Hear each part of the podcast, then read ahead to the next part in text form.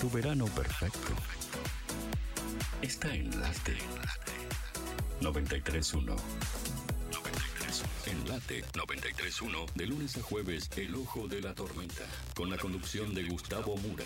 Los temas de cada día, información general, política, sociedad, todo lo encuentras en El Ojo de la Tormenta.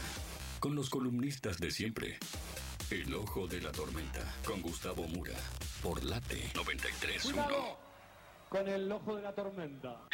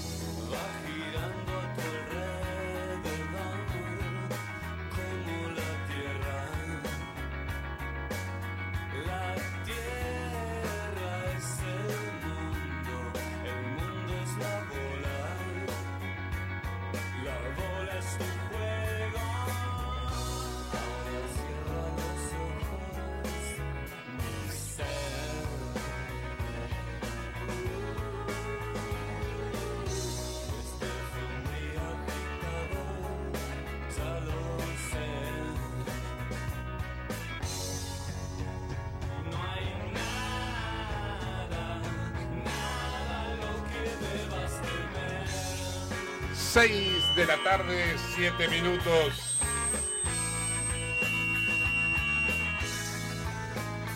Seis de la tarde, siete minutos en la República Argentina. Muy buenas tardes para todos. Estás en el ojo de la tormenta.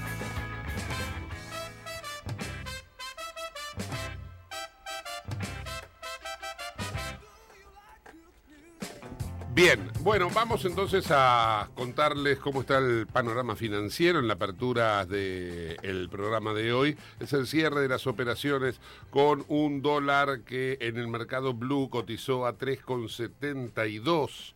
Bajó, ¿eh? bajó ostensiblemente con respecto a la cotización del viernes pasado, que ustedes recordarán cerró en 3.75. El dólar oficial se movió más o menos igual, 206, no hubo una microdevaluación en esta oportunidad, pero lo que ha pegado un poquito fuerte es el dólar turista, el dólar Qatar, 413 con 18. Cada vez está más severo el dólar entonces eh, en esta cotización. Dato para tener en cuenta también el contado con liqui, 3,73. Las 6 de la tarde, 8 minutos en la República Argentina. Y vamos al tránsito, dale, poneme la cortina, Gus, dale, vamos. En el ojo de la tormenta actualizamos la información del tránsito y los servicios públicos. Ernesto Arriaga, muy buenas tardes, ¿cómo estamos? Buenas tardes, buenas tardes.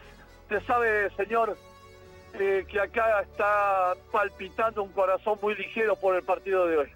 Se está jugando ahora en este mismo momento Sí. el partido del club de mis amores, del ¿De club? de ¿De los qué? amores de María y de Carlina Arriaga, su hermano. Usted es el, eh, Sí. eh, es el errante, es el que, el que se Yo soy equivocó. el errante del rojo avellaneso. Bien, bien, ahí estamos. Ahora, vamos a hacer una cosa, vamos a hacer una cosa, Ernesto. De paso, Sí. se saludan cordialmente. Está Huguito Neira, que nos va a contar cómo va en vivo este partido. Hugo Neira, está Ernesto Arriaga. Adelante. Hugo Neira del móvil, adelante, Hugo. Gracias. Buenas tardes a todos. Buenas tardes, Ernesto. Placer escucharte. Hola, Gustavo. Y está en el segundo tiempo, cuatro minutos, casi cinco minutos del segundo tiempo. Pierde Racing 1 a 0. Al minuto del primer tiempo, Tomás Konechny, el chico surgido de San Lorenzo de Almagro, convirtió el gol que tiene en ventaja al Tomba. Ojo, al empezar el segundo tiempo pasó exactamente lo mismo, una jugada polémica. El árbitro dijo, siga, siga, no hubo VAR. Y por ahora sigue ganando el Tomba 1 a 0 cuando hay un tiro libre peligroso para el Racing Club de Avellaneda. Ahí estamos. Bien. Bueno, ¿cómo venimos con el tránsito, Ernestito? No tan mejor que Racing. Mejor. Bien, bien. Bueno, Bueno, lo cual no es poco, la, ¿eh? la General Paz tiene demora de 15 minutos para el lado de Liniers, es la hora de regreso, Mm. no pasa de 50 kilómetros por hora. Sí. Eh, por otra parte, la Buenos Aires La Plata con mucho tránsito. Ya la Buenos Aires La Plata demostró que estamos en marzo y que se terminaron las vacaciones, Claro. porque hay demoras. Claro. Bien, sí. Por otro lado, en la ruta 9, hoy se mueve mucha, mucha eh, maquinaria, porque mañana empieza Expo Agro 2023 en San Nicolás. Entonces, por favor, los que pasen por la ruta 9 hacia la zona de San Nicolás, eh, por supuesto los que van a Rosario y los que van a Buenos Aires, prestar atención, hay un operativo de seguridad vial de Gendarmería Nacional, está todo en orden, todo controlado, pero se necesita el control de la gente que no vaya ligero. Bien. ¿Eh? Usted va a estar como siempre, ¿no? Ahí.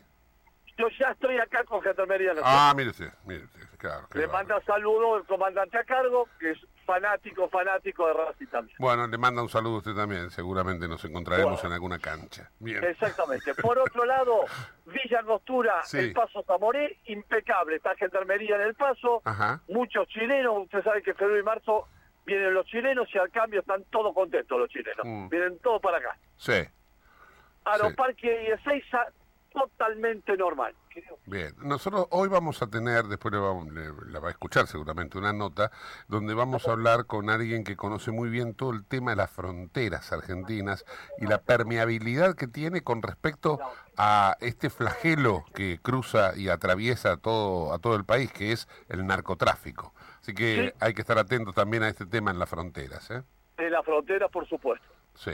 Eh, Ernesto, ¿qué pasó con el paro de subtes? ¿Esto queda ya eh, quedó atrás? Eh, Está para el, el paro de subtes, dijeron que lo van a hacer, van a una conciliación, no obligatoria, conciliación y van a charlar con todo el tema de los subtes. Y también los micros, y los colectivos, perdón, los colectivos. Ah, ¿también eh, hay paro de, de colectiveros? No, no, no, no hay paro. Están en tratativas de paro o, trata- o tratativas de arreglo. Sí. Ah, ok, ok, ok. Bueno, perfecto. ¿Alguna Por otra ahora, novedad? no. Bien. ¿Alguna otra novedad, Ernestito, para contarnos? No, no, no, no, no, que me duele la panza, me duele la panza porque quiero que haga un gol Racing. Bueno, chao. chao, hasta luego. Bien, Ernesto Arriaga en el informe de tránsito en la República Argentina, 6 de la tarde, 12 minutos en todo el país. Vamos con más información deportiva. Huguito Neira, dale, por favor. Muy bien, continuamos entonces. Hoy cierra la sexta fecha del fútbol argentino. Está jugándose, como bien dijimos, Godoy Cruz todavía ganándole 1-0 a Racing. Arsenal de Sarandí recibiendo a Belgrano de Córdoba. Gana el Pirata Cordobés 1-0 en el viaducto. Y a las 9 el partido importante, más importante del lunes, perdón por Racing, pero Boca y Defensa y Justicia se enfrentan en la bombonera con posibilidades de eh, modificar la punta de la tabla, ¿no? Que ha quedado solo San Lorenzo y Claro. todavía tenemos un invicto que es Huracán, así que todos contentos en el clásico. Bien, bien, perfecto. Bueno, atención entonces con lo que les decía, porque ahora vamos a ir a un auspicio y pegadito al auspicio viene ya la entrevista que vamos a tener con alguien que eh, no solamente es un experto en seguridad, sino también es un especialista en todo lo que es el control de las fronteras argentinas, que me parece que ahí está la clave de todo lo que está ocurriendo en Rosario. Hay quienes dicen que no es solamente Rosario, que también hay que eh, mirar un poco el Gran Buenos Aires. Bueno, en definitiva, el auspicio pegado, vamos con la entrevista, dale. Auspicia este programa Autopiezas Pana. Estamos en comunicación con el licenciado Luis Green, es eh, precisamente exsecretario de Fronteras de la Nación. Hola Luis, gracias por atendernos. ¿Qué tal, Gustavo? Gracias por llamar. La verdad, muy preocupado, eh, eh, este es el motivo de la llamada, acerca de el nivel de, digamos, de inseguridad que está presentando la Argentina, ya no en esta situación de inseguridad que se venía dando, que se venía viendo, en donde un delincuente mata para robar X, un celular. Ahora ya vemos que hay algo mucho más complejo, un entramado que hasta por ahí tiene un trasfondo que no lo estamos visualizando bien, al menos el gobierno no lo está visualizando bien con el tema del narcotráfico. Eh, ¿Cuál, cuál es la visión de un experto, en este caso como vos, sobre este particular? Una de las, de las banderas que tuvo el expresidente Macri y la ex ministra Patricia Bullrich fundamentalmente fue el combate contra el narcotráfico. Nosotros desde la Secretaría de Fronteras eh, hicimos un gran esfuerzo tanto en lo que es, el control como la vigilancia. Quiero hacer esta aclaración como para más o menos eh, conceptualizar de qué se trata. El control se ejerce en los puestos fronterizos. Los puestos fronterizos terrestres, calculate que son más o menos 156 en ese momento, por lo menos eran, a lo mejor estoy un poco desactualizado ahora, y sumale a eso los puertos y los aeropuertos. En esos lugares, la Argentina hace el control de ingreso y egreso de eh, ciudadanos y, de mercaderías también. Y la vigilancia se establece en todo lo que es la zona de seguridad de fronteras. ¿Qué es la zona de seguridad de fronteras? Bueno, es una franja de aproximadamente de 50 a 100 kilómetros en todos los casos, que va bordeando toda la República Argentina. Eh, esa zona de vigilancia, en la realidad, la tiene que ejercer el Ministerio de Defensa. ¿Por qué aclaro esto del Ministerio de Defensa? Porque esta es una de las funciones primarias Vos fíjate que la Constitución Nacional, en el único momento que hablan de seguridad, hablan de la seguridad de la frontera. Este es un tema interesante. La única vez que se nombra esta palabra. Y en su momento el ejército, o sea, se crea la gendarmería eh, y se le asignan las tareas de eh, vigilancia en, en la zona de frontera. ¿Qué pasa? Con el pasar del tiempo, eh, estas fuerzas, tanto Gendarmería como Seguridad, salen de la órbita del Ministerio de Defensa, pasan en un momento a la órbita del Ministerio de Interior, luego pasan a la órbita del Ministerio de Seguridad, entonces se empieza a desvirtuar. La, la Marina, la Armada, mantiene el control de la frontera marítima, la Fuerza Aérea mantiene el control del aeroespacio, pero el ejército es como que eh, empieza a, ¿cómo te lo diría? No empieza a tener tan claro eh, que, es una responsabilidad absoluta de él. ¿Por qué no lo tiene claro? Bueno, evidentemente porque hay una ley de defensa y una ley de seguridad interior, son leyes que se tienen que actualizarse, modernizarse, pero, pero con la ley actual eh, modificando un, decreto un que salió por un DNU de la entonces eh, ministra Garré, en donde decía que más o menos el ejército lo único que podía hacer en, esa frontera era combatir a un ejército de otro país que está eh, hoy la realidad y cuando hablamos de narcotráfico ahora nos vamos a ver un poco, a ver cómo es la película, todas las, conexiones que tienen, todas las asociaciones delictivas que existen, eh, nos damos cuenta que los peligros que nos acechan en la frontera, evidentemente, no son la de los países hermanos, eh, sino de eh, organizaciones delictivas como pueden ser el, PCC, el Primer Comando Capital Brasilero, el Comando Vermelho, todo esto que ya en su momento eh, nosotros tuvimos conocimiento de esto y la realidad es que se lo tuvo bastante a raya. O sea, tiene que ver, Gustavo, con una política eh, que, evidentemente hace a, lo que el gobierno quiere, quiere hacer de sus fronteras. O sea, seguro, seguro. A ver, Luis, dejando en claro algo de lo que vos acabas de, recién de mencionar, y, voy a una pregunta. ¿eh? Eh, pero dejando en claro esto de la participación o no del ejército, las Fuerzas Armadas en la lucha contra el narcotráfico, eh, en particular en el área de fronteras, ¿no? Todo esto eh, está ocurriendo por una decisión, en este caso, presidencial de este gobierno. Es decir, la cuestión de la ley se modificó para adecuarlo a este sentir, ¿es correcto?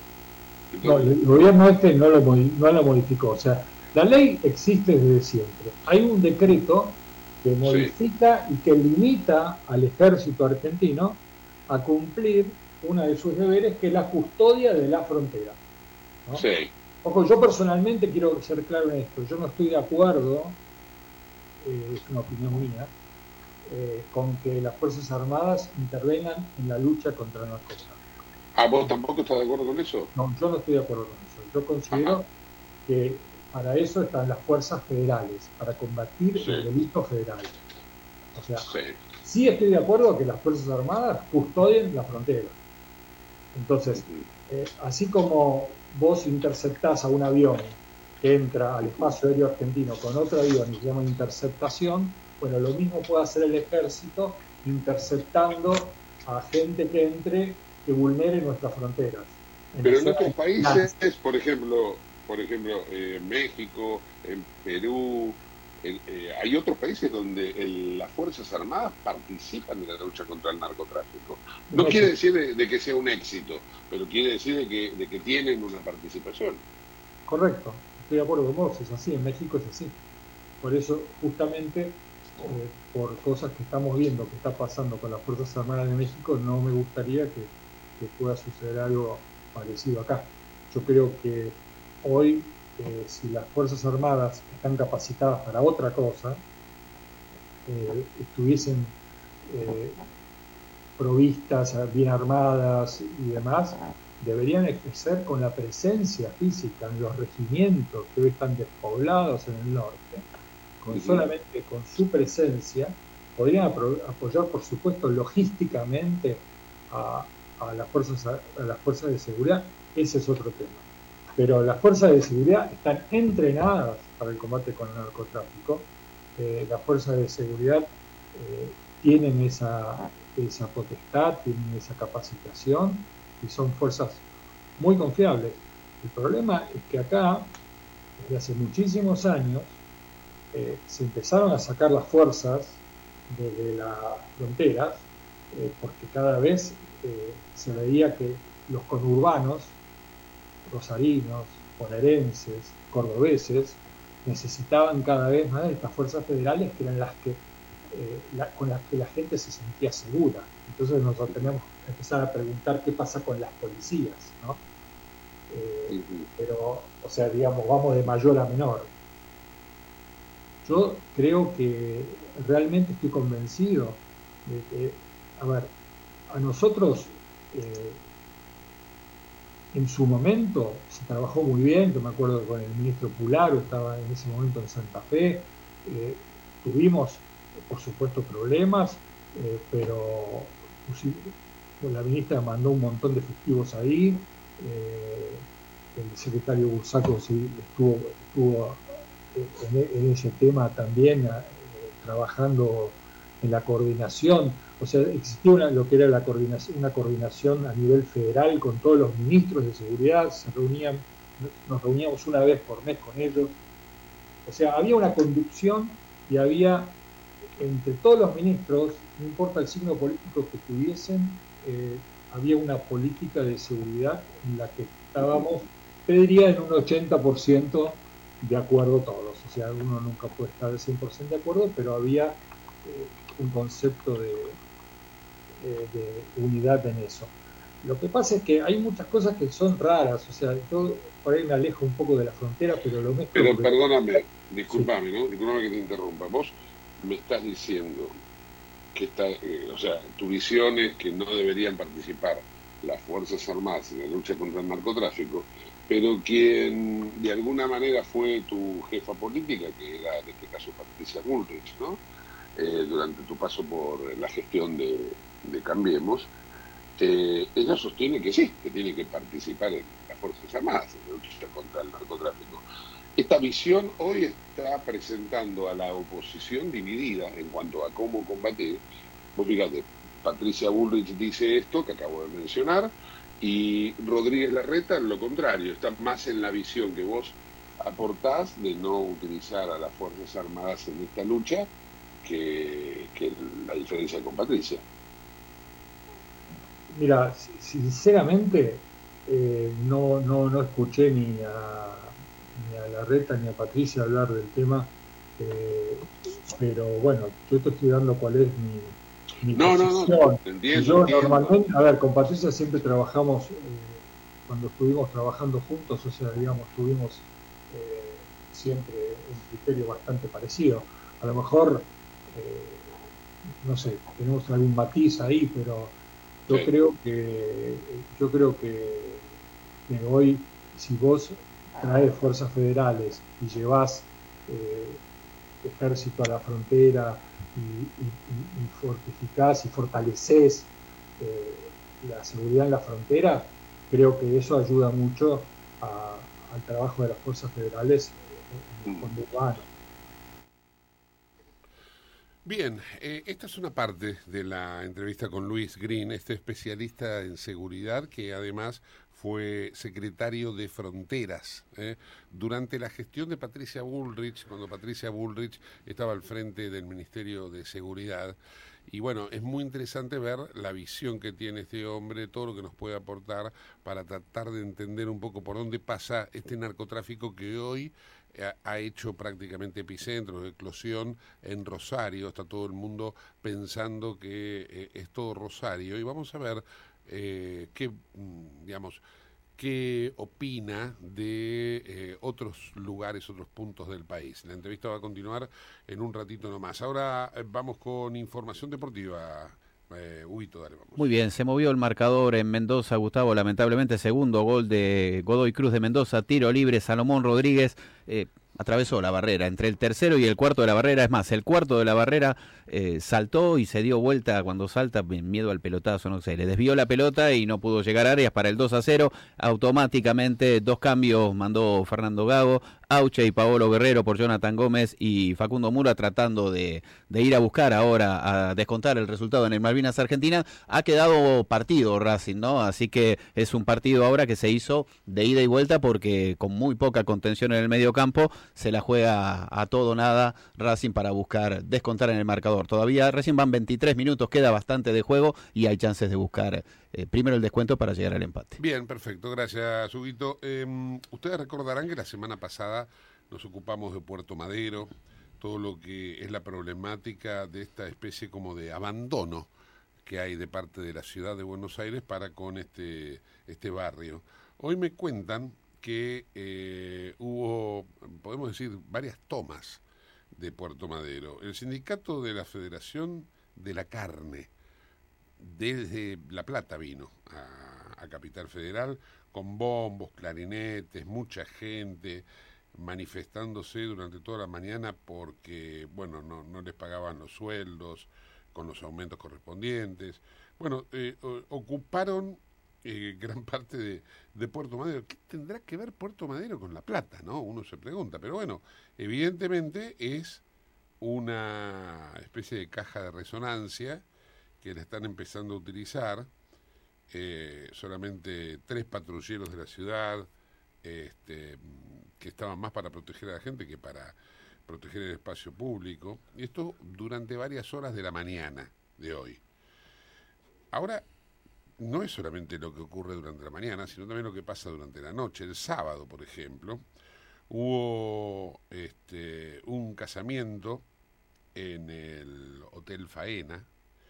Bueno, aparentemente una fiesta de la religión eh, judía, eh, desde muy temprano, eh, con se, se podía ver visiblemente a toda la gente participante, se lo distinguía porque, bueno, Puerto Madero no es el 11 donde están siempre concentrados gente este, con la, la- diferenciación de esa religión y que, bueno, de, de alguna manera se los puede percibir claramente, ¿no? Bueno, esto pasó desde hora temprana del sábado hasta altas horas de la noche, con muchísimo ruido, con grandes festejos, fuegos artificiales, eh, invitados, había este, políticos, este, había sindicalistas, los de siempre, pero bueno, la cuestión es que había custodia de la policía de la ciudad, pero para que estacionen bien los que venían, no para proteger, insisto, eh, el particular, ¿no? no para proteger a la gente que paga los impuestos en este barrio que se está convirtiendo en un lugar que, bueno, evidentemente es muy normal ya para Puerto Madero que cualquiera corte una calle, que haga un evento, que este al otro día por ahí hay una maratón y también está todo cortado. Es decir, el que vive en Puerto Madero termina siendo rehén de su propia virtud, porque la virtud es, bueno, poder pagar un lugar eh, de residencia eh, tan este, oneroso como es la zona de Puerto Madero, pero resulta que, bueno, pagan lo que pagan y eh, tienen peores servicios que otros barrios de la ciudad de Buenos Aires. Bueno, esto está pasando, lo venimos denunciando, vamos a ver qué es lo que ocurre eh, cuando el jueves tengamos la visita de la gente de la agrupación de vecinos de Puerto Madero que nos cuenten, ¿no? Y qué nos van a decir acerca de todo lo que está pasando nuevo que haya ocurrido. Bien, eh, ya estamos en las 18.30 minutos en la República Argentina. Dame una cortita deportiva y me voy a la pausa. Continúa 2 a 0 ganando Godoy Cruz de Mendoza sobre Racing. En tanto, Belgrano sigue ganándole 1 a 0 a Arsenal de Sarandí, Gustavo. Bien, perfecto. Pausa, ya volvemos.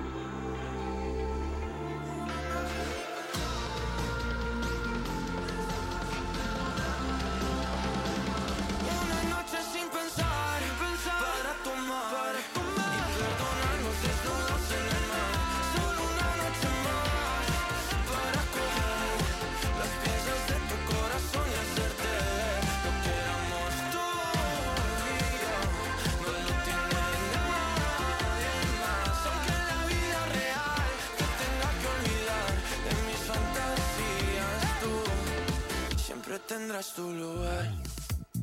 Late 93.1 Aire de radio. Aire de verano. Late 931. Sintonía fina. Diario El Sol, el matutino del Gran Buenos Aires.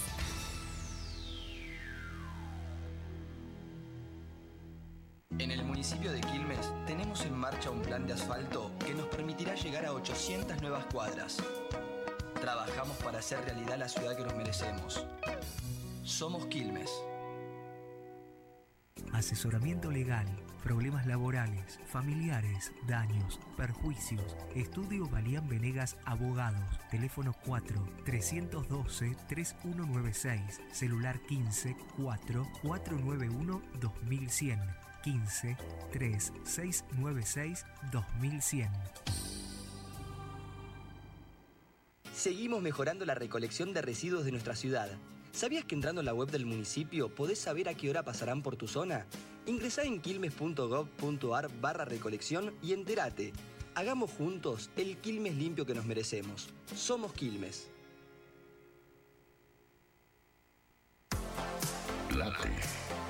931. Gente de radio. Aire caliente.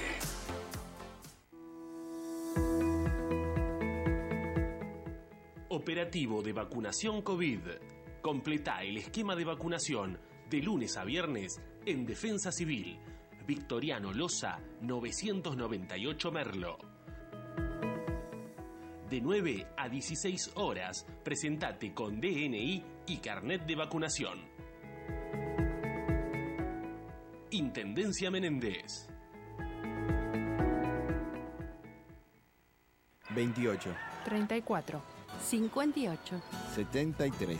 No importa si tenés 18 o 70 años, vos también podés terminar la secundaria de forma virtual y desde cualquier lugar del país. Con educación hay futuro. Conoce más en buenosaires.gov.ar barra Terminal la Secundaria. Buenos Aires Ciudad. IRSA. Somos la mayor empresa argentina inversora en bienes raíces. IRSA. Líderes en real estate.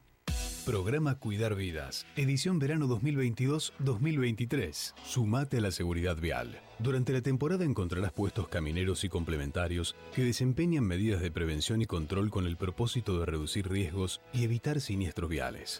En cada uno de ellos se encuentra personal capacitado para asistir, informar y acompañar a quienes circulan por las rutas pampeanas, brindando recomendaciones que hacen al bienestar común.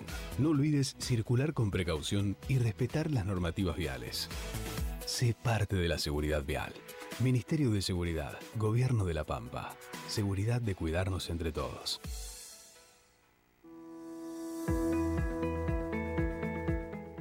Operativo de vacunación COVID. Completa el esquema de vacunación de lunes a viernes en Defensa Civil. Victoriano Loza, 998 Merlo. De 9 a 16 horas, presentate con DNI y carnet de vacunación. Intendencia Menéndez. En Late estás escuchando El Ojo de la Tormenta con Gustavo Mura.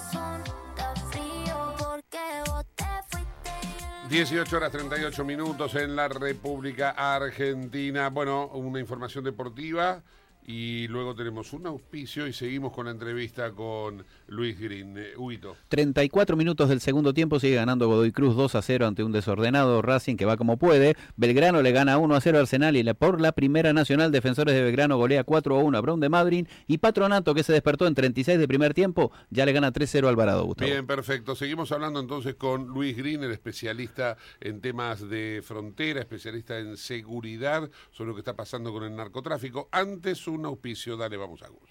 Te invitamos a conocer La Pampa, porque creemos en una nueva forma de viajar a un ambiente ideal para estos tiempos.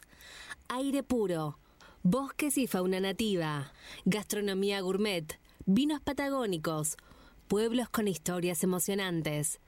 En La Pampa, seguro te relajás, seguro te emocionás, seguro disfrutás. Viaja seguro, viaja a La Pampa, portal de la Patagonia. ¿Vos crees que en este momento esas, este, esos escuadrones de la muerte, eh, del narcotráfico, están colaborando, están trabajando con algún este, cartel aquí en la Argentina? ¿Están, por ejemplo, en colaboración, en contrapunto o lo que sea, con los monos que están detenidos en Rosario, pero operan todos desde las cárceles? Dame es, ahora esa perspectiva, Luis, si sos tan amable. Mira, eh, yo no te lo podría, no sé realmente, no estoy informado hoy de lo que está sucediendo, eh, digamos, oficialmente, quiero decir, ¿no? Eh, la presencia del PCC, de, del Comando Vermelho y todos estos, ya hace rato que están trabajando en, en Argentina. O sea que con quién están vinculados o cómo lo están, no lo sé, pero que hay eh, claro apoyo de ellos y sobre todo en la frontera con Paraguay, que eh, eh, ya hace tiempo, ya hace tiempo que están trabajando, o sea, nos, nos han sacado mucho mucha ventaja en estos últimos años, esta es la realidad. en su momento es una lástima que, por ejemplo, había un, decreto que, sé que lo dieron de baja, que tenía que ver con la, esto ya hablando de migraciones, pero porque me preocupa que, porque la, gente que tenía extranjeros con antecedentes no podía entrar en la Argentina. Ese es un decreto que estaba en el gobierno anterior y que este gobierno decidió bajarlo. Y la realidad es que, es una complicación, porque nosotros habíamos detectado un montón de gente.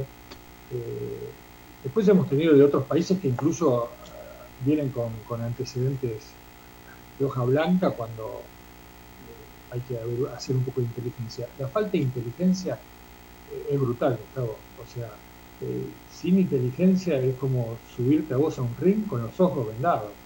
Es lo mismo, o sea, lo puedes subir al que tiras, ¿eh? a Calcio Clay o a Carlito Monzón, aunque vos te, se te ocurra.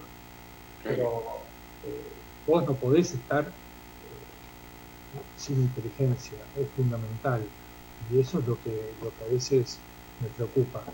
Nosotros, en su momento, yo me acuerdo que haciendo inteligencia, por ejemplo, desbaratamos en, Santiago del Estero. Eh, mira, esto es una anécdota, pero te la cuento porque es. Eh, nosotros eh, teníamos, tenemos toda una franja de, radares en el norte, todavía falta terminarse con, la instalación de todos los radares.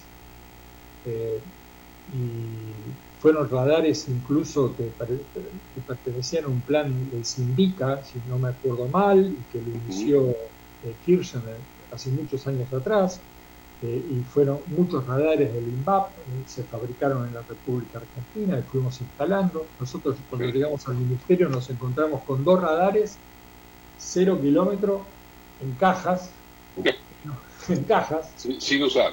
Sin usar, los pusimos, uno de ellos eh, los pusimos en Formosa, eh, bueno, los instalamos, los hicimos entrar en valor, los radares no, no estaban en, uso, o sea, se usaban eh,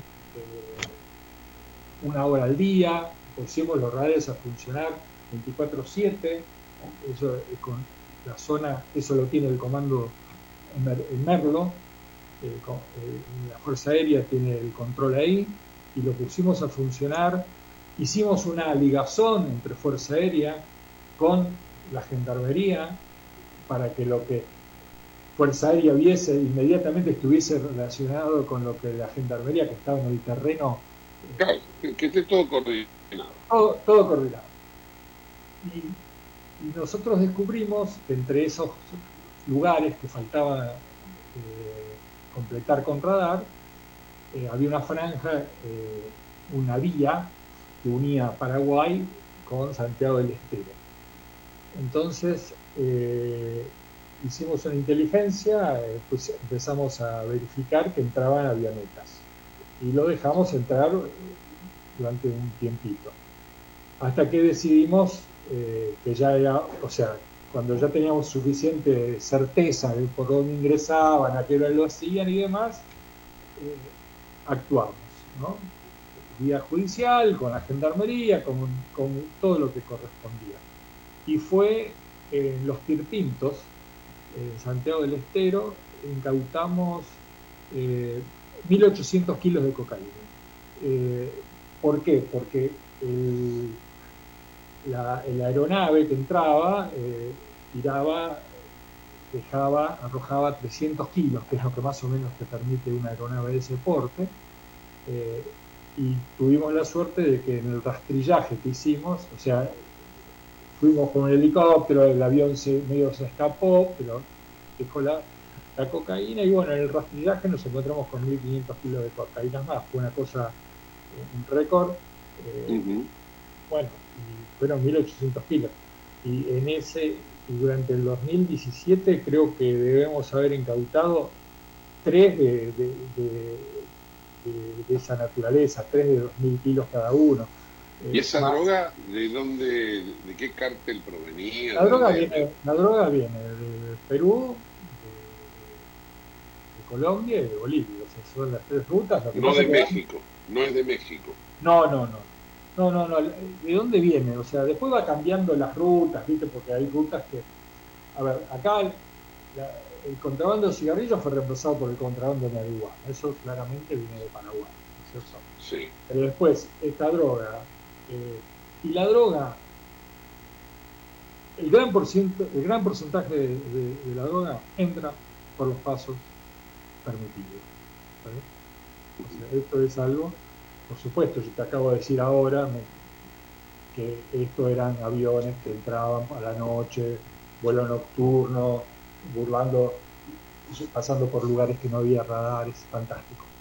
Pero, pero te puedo asegurar que hay mucho también de falta de control o de connivencia con eh, en, en la En la en los puestos con- en los puestos fronterizos. Entonces, es un tema que hay que tener eh, especial cuidado. Sí, Volviendo a esto, pero me interesa la ruta de esta droga. Vos decís que esta droga es droga de, digamos, de Sudamérica, no de Norteamérica, no es mexicana, es droga de Perú, de Bolivia y de Colombia. ¿Y esta droga a dónde iba a parar? Iba a parar, a, por ejemplo, por contarte y por seguir con la referencia, a Rosario, donde ahora está el epicentro del narcotráfico y desde ahí se distribuía en la Argentina. ¿Qué, ¿Cuál era la ruta que seguía esa droga, si sos tan amable, Luis? Bueno, a, a- a lo que te decía, agregar la hidrovía, ¿no? Para allá vamos cerrando la hidrovía, es otro, otro, otro lugar por el que claramente se desplaza el, tráfico de droga, claramente. Eh, y ahí tenemos problemas, incluso problemas de control, porque son aguas internacionales, que, se, que pasan por el medio de, la Argentina. Eh, entonces es complicado el tema, el, del tema del control. Eh, se ejerce, pero... Que, por ejemplo, el río Paraná Claro. tiene aguas internacionales en, en la Argentina. Exactamente. Que exactamente. no puede intervenir una fuerza argentina. No, no, tenés que intervenir con un, un pedido de un juez, claramente, qué es lo que vas a hacer, qué contenedor vas a, de la chata de empuje vas a tener que abrir con el número, el por qué, eh, bueno, nada, o sea, a ver, date cuenta que es una cosa bastante... Bárbaro, no, no- no sabía, desconocía eso. Eh, entonces, a- con- tratando, volviendo a tu, al inicio de tu pregunta. Eh, al principio Argentina era claramente un país de tránsito. A medida que empezó a ingresar cada vez más drogas, se empezó a, convertir en un país en el cual hay cocinas, eh, de las cocinas sale el Paco, del Paco mata a todos nuestros jóvenes, eh, rompe la cabeza. eh, una de las grandes luchadoras son las madres del Paco, grandes luchadoras, que, que la gente no, todavía no tiene conocimiento de lo que hacen esas madres que, que han perdido sus hijos en manos Paco. Eh, mirá, en, en Orán eh, en- y en Aguas Blancas, para ser con- más concreto, ¿no? En Salta, hay un puesto, el, el- la- se pasa por el río Bermejo. O sea, hay de, de un lado está Bermejo, del otro lado está Aguas Blancas. Nombro Orán porque es el, el la ciudad argentina más cercana en importancia, ¿no es cierto? Pero Aguas Sí. Blancas es un pueblito muy chiquitito. Ahí vos tenés eh, los denomi- autodenominados eh, trabajadores de la frontera, bueno, bagalleros. Eh, estos muchachos en un principio entraban mercadería de contrabando y, y fundamentalmente mercadería que aparte eh, violaban la ley de marcas, ¿no es cierto? O sea, bien. Eh, cada uno de estos muchachos eh, transportaba o transporta en sus espaldas una mochila de 70 kilos. Y hacen kilómetros caminando. Bueno, a los 4 o 5 años ya esos chicos evidentemente se les rompe la espalda porque es, es un trabajo... ¿Qué pasó? Al principio era eso. Después empezaron a usarlo como mulas. Entonces dentro de la dentro de la mochila, bueno, hemos descubierto niños eh, y hemos descubierto droga. Entonces, eh, sí, porque la- la- hay, hay un tema también acá, que, es un, tema también muy complicado, del que no se habla tanto en Argentina hoy, que es la trata. Eh, la trata es un tema que también tiene que ver con la frontera. Eh, y no solamente hay muchas chicas, o sea, hubo mucha, mucha inmigración a través de la frontera norte, sobre todo mucha inmigración china, muchísima. Eh, les cobraban 10 mil dólares a cada una de estas personas para que los entren. Eh, esto se dio durante muchísimo, muchísimo tiempo. Estos sí que pasan por pasos eh, no habilitados, por supuesto. Para que te des una idea de proporciones. Yo te hablaba al principio de la charla de 156 puestos fronterizos habilitados en la Argentina, terrestres. Nosotros en la gestión nuestra relevamos 850. Y Estoy seguro que nos hemos, hemos dejado de contar varios. Así que hay una proporción 1 a 8 lo legal. Qué bárbaro. Qué bárbaro. qué bárbaro. Eh, volviendo al eh, hago hincapié en esto de la ruta, Luis, porque los datos que vas tirando son muy interesantes, pero no quiero alejarme del objetivo también de, de la entrevista, ¿no? La ruta de esta droga, la que entraba por los aviones que viene de Bolivia, Perú y Colombia, como vos bien decías. ¿Dónde termina? ¿Termina en Rosario? ¿De Rosario se distribuye a Argentina? ¿O viene a Buenos Aires? ¿De Buenos Aires se vuelve a Rosario? ¿Qué, qué, camino siguió eso? No, bueno, eh, a ver, una gran parte de esto sigue a Europa, seguía a Europa, puertos fundamentalmente, eh, bueno, de España y de Holanda. De hecho, bueno, sabemos porque hay, claramente ha habido eh, allanamientos en los puertos de destino, así que sabemos que, salió de acá, o sea, no hay ninguna duda. Eh, en otros casos, también hubo muchos puertos de África, a los, o sea, a buques de- que, han, que han ido a África. Eh, esto está absolutamente comprobado. Lo que pasa Claro, esto es en la mercadería en tránsito, por eso era Eh, país de tránsito. Exactamente, esa es la mercadería en tránsito. Y lo que respecta a lo que queda acá, bueno, hoy Rosario eh, es el, el- el, digamos, parecería el epicentro, pero yo creo que hay otras localidades en la provincia de Buenos Aires que están muy comprometidas también, eh, que no se ha dado esta eh, lucha de bandas, eh, pero bueno, a lo mejor será porque las administran de otra forma, no lo sé. Pero la realidad es que eh, si vos me decís termina en Rosario, no, no termina en Rosario. Y en ese, en ese mapa que vos tenés, contame la, la- la provincia de Buenos Aires, cuáles son los puntos que vos considerás críticos.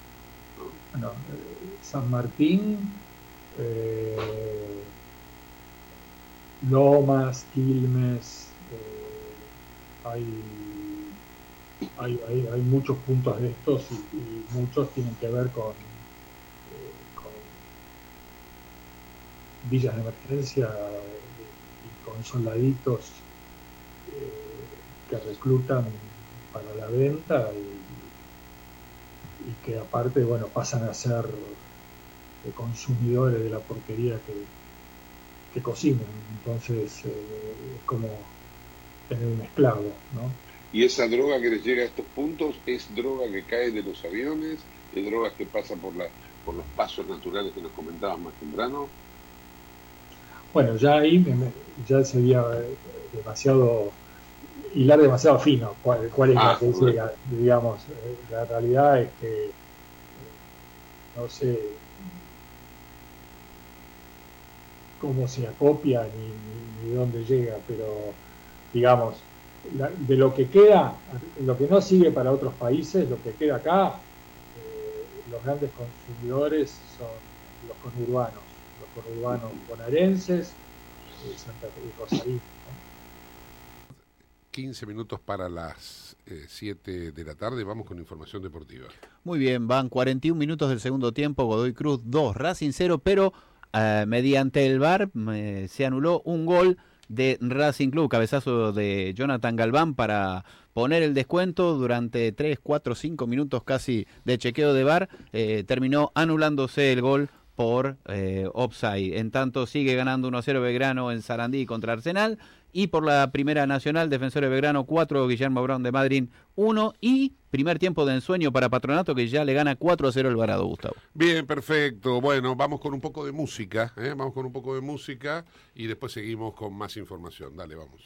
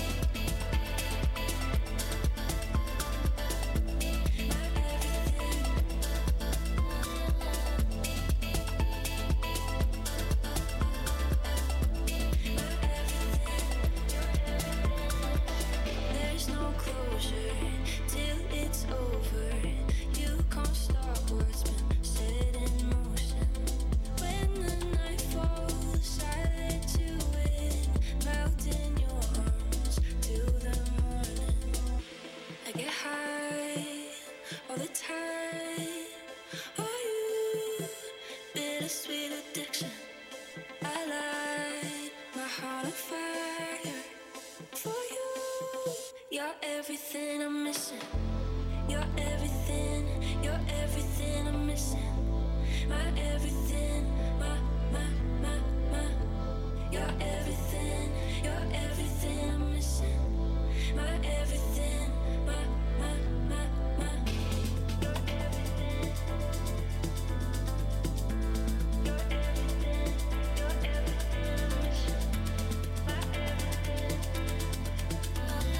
18.49 minutos en la República Argentina y la verdad que nos quedamos con algo pendiente para hablar con Luis Green, a pesar de que, bueno, ya lo habíamos despedido. Tenemos más que tiene que ver con cuestiones vinculadas a este flagelo que atraviesa a la Argentina, que es el narcotráfico, la vinculación con la política. Bueno, en definitiva, después del auspicio, vamos otra vez a, a conectarnos con Luis Green. Dale, vamos entonces, Agus. Auspicia este programa CRIBE. CRIBE es un centro de rehabilitación integral que está ubicado en Villa Ballester, provincia de Buenos Aires certificados con normas de calidad ISO-IRAM. El Centro CRIBE ofrece, entre otras terapias, tratamiento de rehabilitación por ozono. La página web es www.cribe.com.ar, sino en facebook.com barra cribecom. CRIBE queda en Independencia 5182 Villa Ballester. Los teléfonos 4768-6774 o 4767-6296. CRIBE, Centro de Rehabilitación Integral Belepoc. ¿Hay salida a esto? O como dijo Aníbal Fernández, la guerra de, ya la ganó el narco. ¿Tenemos solución a esto? Sí, sí, yo creo que hay, sí, por supuesto que hay solución. Sí, claro. Eh, lo primero que yo haría, o sea, vamos, si le hablamos a este gobierno, porque a ver, yo creo que es ilógico decir vamos a esperar, no, no, esto hay que empezar a tomar, hacer las cosas ahora, que se pueden hacer las cosas. Sí. Eh, lo primero que tienen que hacer es voltear un DNU de Garré, no, no me acuerdo si es 1724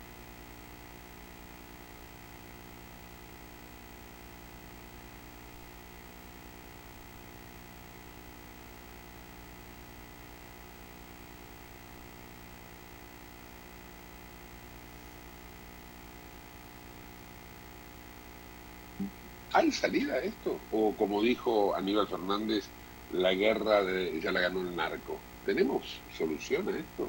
Sí, sí, yo creo que hay, sí, por supuesto que hay solución. Sí, claro.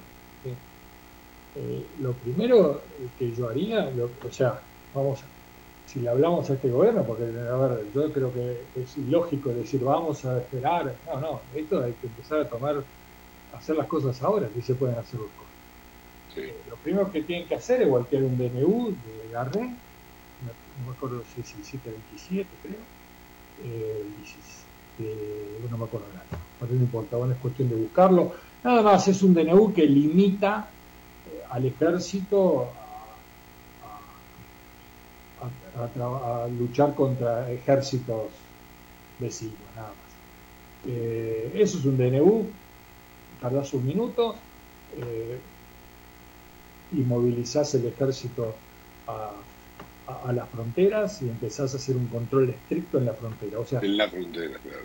Un control migratorio, es que por ahí entran las cosas, o sea, de la frontera entran y salen las cosas. Entonces, si vos eh, fortaleces con presencia física, con, con, con gente entrenada y demás las fronteras, podés, tus fuerzas de seguridad que están capacitadas hoy para trabajar contra el narco, perfectamente lo podés, eh, lo podés eh, hacer.